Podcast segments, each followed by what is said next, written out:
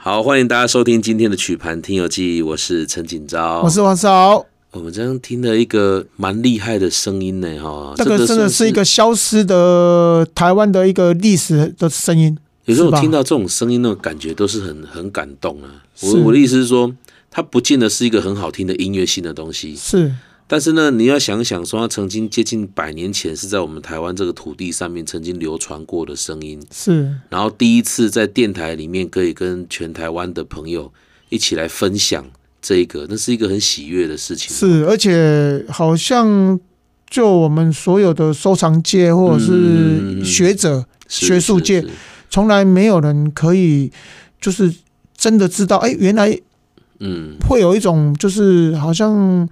可以改写历史的那种对一个一个文物出土的时候我，在想，因为这个对也是透过你们的在收藏家的努力啦，哈，在全台湾的各地把这些本来应该自然被淘汰掉的东西，又把它搜寻回来。是对，那个很像那个历史的考古学家一样，拿着这个我们拿着铁锹在地上挖来挖去，这样这种是概念可能很像哈、对。对啊，所以这个是你们是一个，这是一个非常辛苦的一个工作跟过程啊，我认为。呃，对，可是你会发现，当你呃有点就是说，你发现了这个新的资料，嗯，你会很开心。是那个是是是，那个是那也是有一种使命感在里面的哈。呃，拿到唱片的时候，其实我真 的是哇，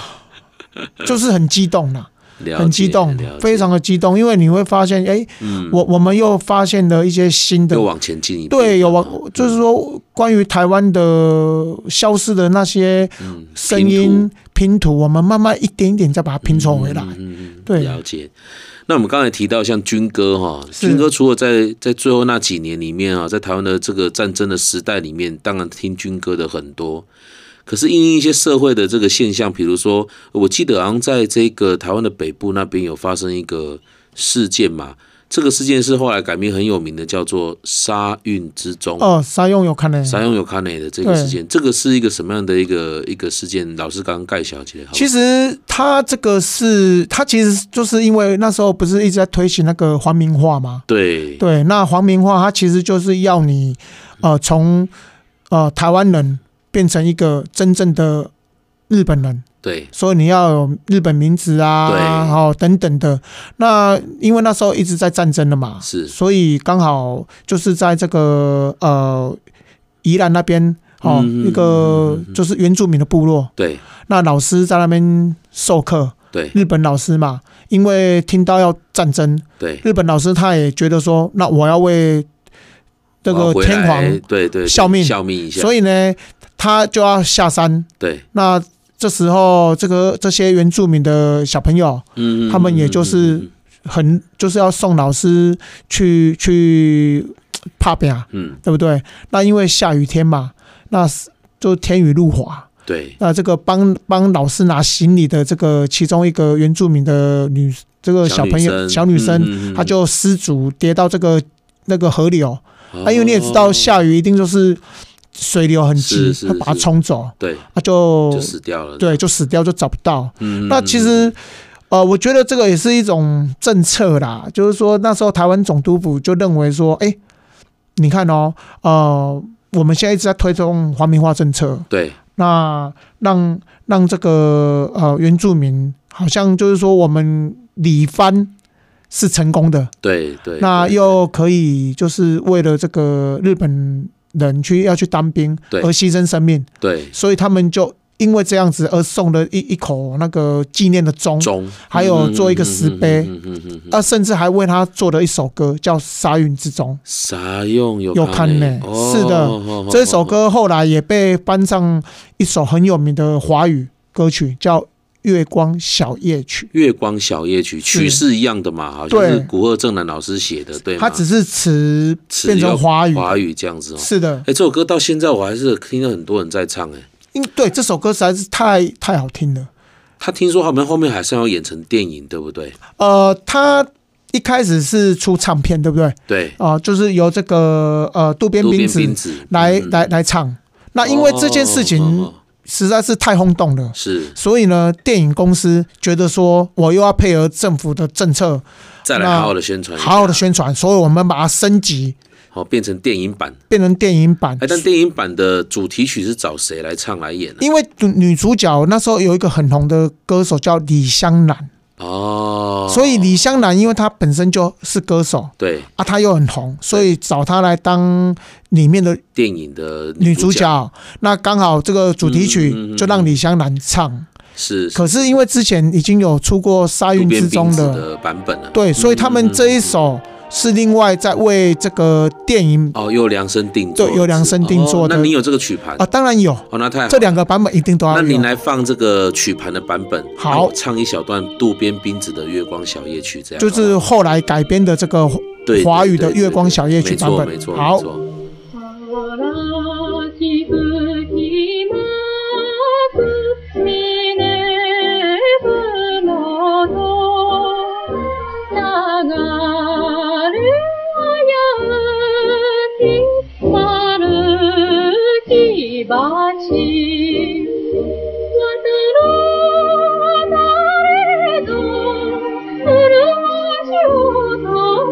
그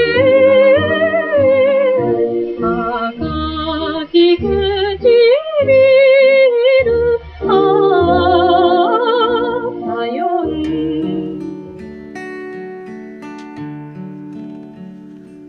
月亮在我窗前徜徉，透进了爱的光芒。我低头静静地想一想，猜不透你心肠。好像今晚月亮一样，忽明忽暗又忽亮，啊啊啊！到底是爱还是心慌？啊啊啊！月光。